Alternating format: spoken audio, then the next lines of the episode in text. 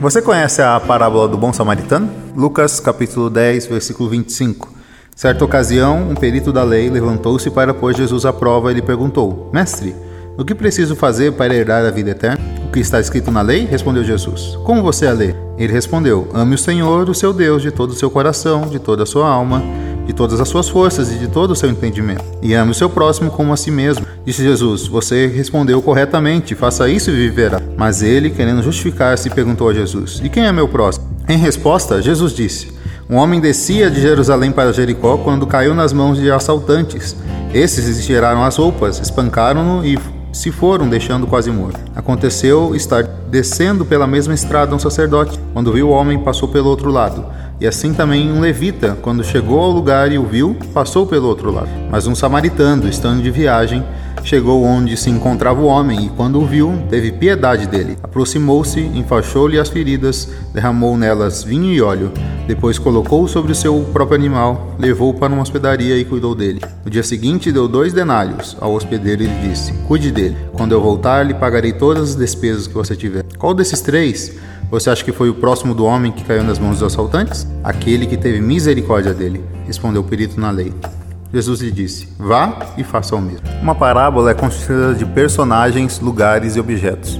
Essa parábola ela tem duas coisas. A primeira é um lugar. Era um caminho de Jerusalém para Jericó.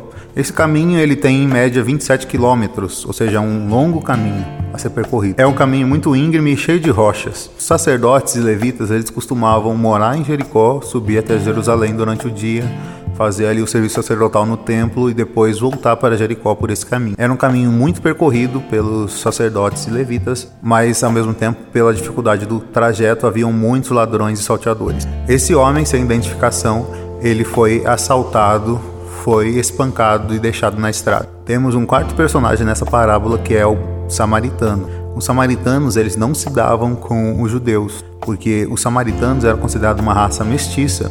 Eles fizeram o próprio templo na época de divisão dos reinos, tinham problemas com relação à adoração, certa vez até tentaram impedir a Páscoa dos judeus. Os samaritanos eles não eram pessoas consideradas pela sociedade como boas, mas esse homem era um bom samaritano ele teve misericórdia daquele homem que foi espancado. O levita e o sacerdote não tiveram coragem de se chegar até o homem, uma vez que a lei não permitia contato com mortos, senão você seria contaminado. Mostra que a lei era mais importante para eles do que ajudar o próximo. A grande característica do samaritano foi que ele ajudou esse homem exatamente no momento que esse homem precisava, sem saber quem esse homem era, sem saber de onde ele vinha, sem nem saber se ele era um judeu ou se ele era um samaritano. Os judeus e os samaritanos eles tinham um grande conflito entre eles e certamente um samaritano não ajudaria se fosse um judeu, mas esse samaritano ele não olhou para isso, ele era um bom samaritano. Então ele teve misericórdia desse homem, o levou à hospedaria, cuidou dele e ainda deixou para que se houvesse mais despesas ele pagaria. Para nós hoje, nós devemos amar a Deus e amar aos homens. Amar a Deus em palavras, em lei é fácil, mas amar aos homens expressa o nosso amor a Deus. Amar a Deus e amar ao próximo mostra que amar ao próximo é expressão do amor de Deus em nós. Esse amor ele tem duas características hoje. A primeira